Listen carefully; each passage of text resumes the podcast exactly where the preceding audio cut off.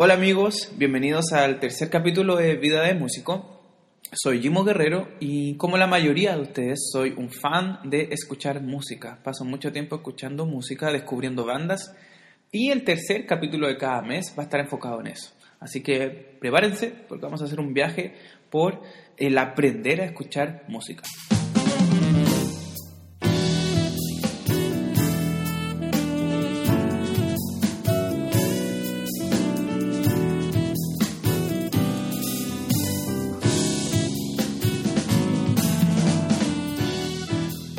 Quizás más de alguno se quedó pensando en, el final de la introducción del capítulo, aprender a escuchar música, ¿qué significa eso? Eh, y es porque ya llevamos nuestro tercer capítulo y creo que bueno comenzar a entrar eh, en tierra derecha sobre reflexionar sobre la música más allá de más allá de mi propia experiencia, sino que un poquito también preguntarse sobre cosas que son cotidianas, como el escuchar música. La verdad es que tampoco tengo una gran teoría sobre esto, no, no te voy a mostrar una revelación muy profunda, pero sí eh, te voy a contar sobre algo que, que me parece necesario sobre el escuchar música. Y parto con una, simplemente con una introducción. Hace algunos años atrás, quizás un par de años, en el verano de hace dos años atrás, eh, tomé un curso online Em, si a alguien le interesa la página, después me lo puede preguntar, ¿cierto? Sobre la apreciación del jazz, aprender a apreciar el jazz. Yo ya había estudiado jazz en la escuela moderna, había tenido un ramo de historia, había obviamente aprendido a tocarlo. Em, eso es subjetivo porque obviamente uno nunca se detiene de aprender. Pero bueno, eh, yo entendía que el jazz ya lo conocía. Y lo quise hacer porque además como el curso estaba en inglés, me parecía interesante trabajar un poco el idioma, em, practicarlo al menos eh, de una forma auditiva, escuchar los textos, eh, escuchar, perdón, los discursos de los profesores y, leer los textos que daban. Y era sobre aprender a, entender el jazz. Y lo primero que decía el profesor era que la mayoría de la gente no entiende el jazz, no entiende la música que, que es similar al jazz o que nace del jazz y que le aburre el jazz. Entonces finalmente termina, cada vez que uno habla incluso de la palabra jazz, generando un rechazo, porque no comprendo qué tengo que escuchar, qué, qué cosa tengo que ver, ¿Qué, qué, en qué tengo que ponerme atención a la hora de escuchar el jazz. Mi esposa me contaba eh, hace poquito, ella es psicóloga, me contaba sobre algunos como ejercicios, pruebas, eh, sobre la concentración, sobre la capacidad de concentrarnos que tenemos los seres humanos. Y la verdad es que en estos resultados, en estos ejercicios, experimentos, la mayoría de la gente logra concentrarse en pocas cosas. Em, y cuando escuchamos música, eh, generalmente nuestra atención se va a una parte. Yo como baterista obviamente me voy a la batería. El guitarrista se va a la guitarra. La cantante o el cantante se va a las voces. Eh, y yo creo que eso es una de las primeras cosas que tenemos que aprender a hacer, es a, concentrarnos en diferentes cosas, pero no solo en una. Creo que cuando, haciendo el paralelo con el jazz, muchas veces nos concentramos al escuchar jazz en lo que no entendemos. Y cuando escuchamos música de otros estilos, nos, nos concentramos a veces más en lo que entendemos. Y eso es algo natural. Pero creo que aprender a escuchar música nos lleva a un siguiente nivel a poder comprender más a fondo aquello que estamos escuchando. Si soy baterista, intentar escuchar los acordes. Si soy guitarrista, escuchar la batería. Y hay gente que eso lo hace naturalmente, pero hay otra gente que no. Eh, es por eso que es necesario dedicar un tiempo a, escucharlo. Volviendo a la idea del, del, curso de apreciación del jazz, finalmente lo que, lo que buscaba este curso no era que a la gente le gustara el jazz, sino que poder escuchar una música que como título dice jazz, pero uno puede decir, ah, ok, esto está en un formato específico, tiene relación a un género que se desarrolló más o menos en una época donde hay tales o tales artistas que fueron los que llevaron el, género, eh, los que lo desarrollaron, ok, y, y ahora en este momento de la pieza están improvisando, sobre qué están improvisando, ah, ok, ahora viene un solo de batería, y ahora vienen y vuelven, y finalmente lo que uno es capaz de hacer es comprender el tema entero y no aburrirnos en el intento. Ahora, igual uno puede aburrirse, porque como les decía, el objetivo no es que te guste más o menos tal música, sino que es lograr comprenderla y al mismo tiempo luego lograr tomar cosas de lo que musicalmente pasó allí y traerlo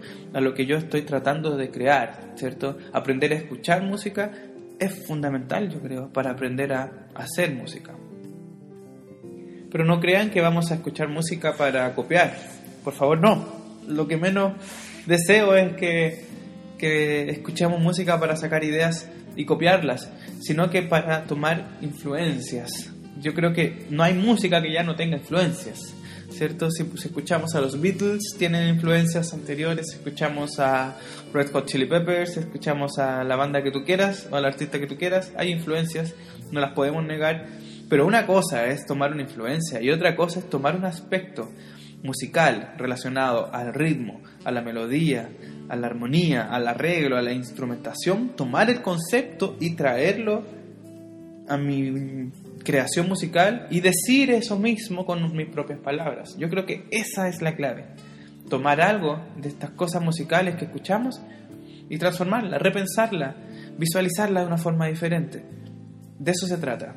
Mirar ahora y escuchar el ritmo, escuchar la melodía, escuchar la armonía, que son las tres áreas fundamentales que tiene la música y poder replantearnos cómo nosotros estamos haciendo música y cómo nosotros estamos también proponiendo algo nuevo también. Porque pensemos que si nosotros escuchamos música de otros, también alguien va a escuchar nuestra música y va a poder entender y apreciar alguna área especial que lo puede llegar a influir. Me gustaría ejemplificarlo ya y entrar en tierra derecha, eh, incluso nombrar algunas bandas que han influido en mi, forma de, escuchar música y por eso que simplemente te cuento de mi experiencia para quizás eh, ayudarte a entender este proceso de aprender a escuchar música.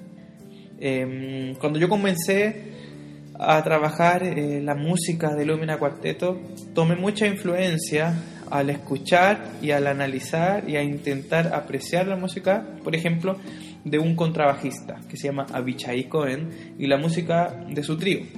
Mis alumnos de la escuela moderna, yo hago clases de teoría musical, eh, yo ya les, les, he mostrado, ellos saben que a mí me gusta esa banda, esa música, esa agrupación. Eh, y, y, te podría decir que de ahí hay muchas cosas para rescatar, pero si hay una cosa que yo aprendí a escuchar, aprendí a entender de Abichai Cohen y que me ayudó a poder crear ideas similares eh, para mi banda fue el tema rítmico. Eh, Abichai tiene, tiene muchas cosas que a mí me gustan, la verdad, eh, pero no, no, todas de esas cosas que me gustaron yo tomé influencia o, tomé algún rasgo. Lo que yo tomé directamente, especialmente tenía que ver con el desarrollo rítmico, cómo Abichai Cohen componía ideas en métricas irregulares, complejas, pero las hacía sentir muy simples ahí aprendí que, que, obviamente no solo se trata de cómo compones algo, sino también cómo lo arreglas y cómo lo tocas, y de ese vínculo que hay entre los músicos, eh, que tiene que ser algo orgánico, una métrica irregular que no suena orgánica, suena mal y finalmente pareciera ser un error. Pero Abichaiko es con, con, sus, con sus discos, especialmente los que tenían que ver, por ejemplo, con el disco continuo, eh, y otros otro discos más, eh, hacían esto de una forma magistral, nunca parecía algo forzado, y eso fue un aspecto que yo tomé para las primeras obras de Lumina Cuarteto, especialmente lo que aparece en el primer disco, que se llama Lumina. Eh, y creo que que en algunos temas podemos encontrar quizás similitudes de, otras cosas, por ejemplo de melodías, acordes, pero lo que yo más rescaté fue el desarrollo rítmico, cómo tocar diferentes rítmicas. Hay canciones y, composiciones que me demoré mucho tiempo en lograr analizarlo, pero lo logré finalmente porque no lo, no lo ponía en el auto y me iba mirando el atardecer, sino porque me concentré en contar, en aprender a, a entender, a, analizar, a repetir, a escuchar más lento, etc. Aprender a escuchar la música. Pero porque quiero rescatar algo de ahí. Es como investigar finalmente. Cuando uno escucha música de esta forma, estás investigando, estás averiguando por qué esto se hizo así. ¿Cómo puedo llegar a hacer eso también? Eh, y muchas de estas rítmicas, métricas que yo logré analizar, no las traje directamente igual porque no quería copiarlo, porque no iba a sonar igual porque yo no soy él, porque nosotros como banda somos diferentes, sino que tomé esa, esa área de investigación, por decirlo así, ese estudio de esa, de esa rítmica como un proceso de aprendizaje que después, casi olvidándolo, traté de que se diera natural a la hora de, de componer otro, otro tipo de música. Otro ejemplo que puedo hablar, mm, quizás más inspirándonos en esta última etapa de Lumina Cuarteto con el segundo disco, es la banda norteamericana Yellow Jacket. Es una banda de jazz fusión que tiene muchos, muchos años de historia, muchísimos discos. Siempre me pareció interesante su música, pero al final, luego de, luego de haber hecho un primer disco, hubo gente que nos decía, oye, su música se parece a los Yellow Jackets. Yo decía, sí, no sé, la verdad, puede ser. Y claro, era por el formato. Mira, cuando uno aprende a escuchar música, comienza a diferenciar los instrumentos, comienza a diferenciar si es que la banda tiene un trombón, una trompeta, o si tiene solamente guitarras, o si hay un bajo o un contrabajo, y eso sí que afecta. Hay música a veces que nos gusta más por su instrumentación, no tanto así por, por la creación, sino por cómo suena. Finalmente nosotros estamos eh, escuchando vibraciones sonoras que a veces son más placenteras que, que otras veces, ¿cierto? Eh, y Yellow Jacket tenía la misma formación, más bien dicho, nosotros teníamos, tenemos la misma formación que Yellow Jacket, un formato de cuarteto.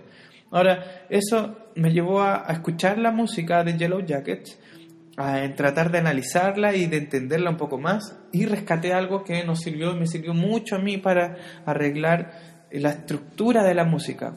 Yellow Jackets a pesar de tener tremendos, tremendos virtuosos del jazz y son como músicos maravillosos, espectaculares, podrían haber hecho, por ejemplo, solos, improvisaciones de jazz mucho más largas de las que hacen en sus discos. Yo tomé de, Lumina, de, perdón, de, de Yellow Jacket la idea de hacer solos más pequeños, más cortos, al menos en los discos de estudio, para poder desarrollar una idea completa que no, por ejemplo, que no aburriera al oyente ya hablamos del jazz al comienzo y en el jazz hay mucha improvisación y tendemos a veces los músicos que tocamos jazz a hacer improvisaciones muy largas y el oyente termina aburriéndose porque a pesar de que está intentando escucharlo no lo entiende.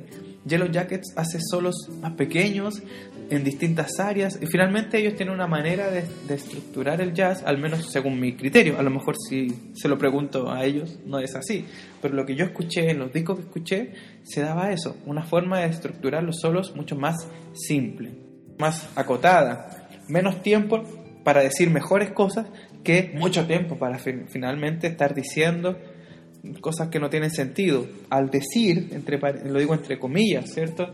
Decirlo es una forma de decir improvisar, ¿cierto? Porque cada improvisación es una historia que queremos contar, pero imagínense historias tan largas de escuchar, finalmente pueden llegar a aburrir. Entonces, Yellow Jackets me entregó eso, me entregó como una guía, una forma de poder estructurar la música. Y cuando nosotros comenzamos a grabar y a ensayar las primeras veces para trabajar el disco, hacíamos solo mucho más largos, nos sentíamos más seguros, también seguros de, de, lo que estábamos haciendo, comparándonos con el primer disco. Siempre un segundo disco trae mayor seguridad, eh, pero me di cuenta que estábamos alargando cosas que no tenían que ser alargadas, al menos no en un disco de estudio. Quizás en vivo podemos tomarnos la libertad, improvisar más y jugar más, y finalmente se da también eso de que está en vivo y que la gente está viéndolo, por lo tanto no, aburre, ¿cierto? Sé que el solo es bueno. Pero para un disco de estudio comenzamos a trabajar y, esas ideas de Yellow Jackets yo las traje. Y la verdad no tomé muchas rítmicas, mucha armonía, no, no analicé los acordes de la música de Yellow Jackets, ¿cierto? A pesar de que me encanta cómo componen, eh, también usan muchas métricas regulares, pero de una forma diferente a la de Avichai. Pero tomé un recurso que logré escuchar al tratar de poner mi concentración en algo diferente a la hora de escuchar los Yellow Jackets. Su estructura, su forma de desarrollar una canción. Aprender a escuchar música finalmente va a depender también del objetivo con el cual uno escucha música. Eh, no crean que estoy el 100% del tiempo que escucho música analizándolo todo. La verdad, a veces pongo música en mi casa solo para ambientar, también a veces pongo música en el auto porque necesito reflexionar o no importa. No, no siempre tampoco, también escucho jazz. Pero si le puedo decir algo también como personales que cada vez que escucho música que me gusta, tiendo a analizarla. Tiendo a pensar eh, y a ponerme en la mente del compositor. ¿Por qué hizo esto? ¿Por qué eligió este acorde? ¿Por qué hizo este ritmo? Yo creo que eso nos va a llevar siempre a rescatar algo de la música que nos gusta. Para eso hay que desarrollar herramientas como análisis, conocer la armonía y muchas cosas más que se estudian. ¿Ya? Pero por lo pronto le puedo decir eso. Aprendamos a escuchar música, concentrémonos en diferentes cosas, eh, ampliemos ¿cierto? La, el tipo de música que estamos escuchando y en los próximos capítulos, en el tercer capítulo de cada mes, voy a seguir recomendando música que me ha inspirado y les voy a contar qué cosas estoy rescatando de aquellas bandas y aquellos grupos. Eh, las bandas que mencioné van a aparecer ahí en la descripción y termino simplemente dándole gracias por escucharme. Espero no haber aburrido a nadie con mis experiencias musicales eh, y con mi pensamiento. Solamente compartan eh, y cualquier cosa, comentario, duda a mi correo que también está en la descripción. Un abrazo, bendiciones y nos vemos en el próximo capítulo. Chao, chao.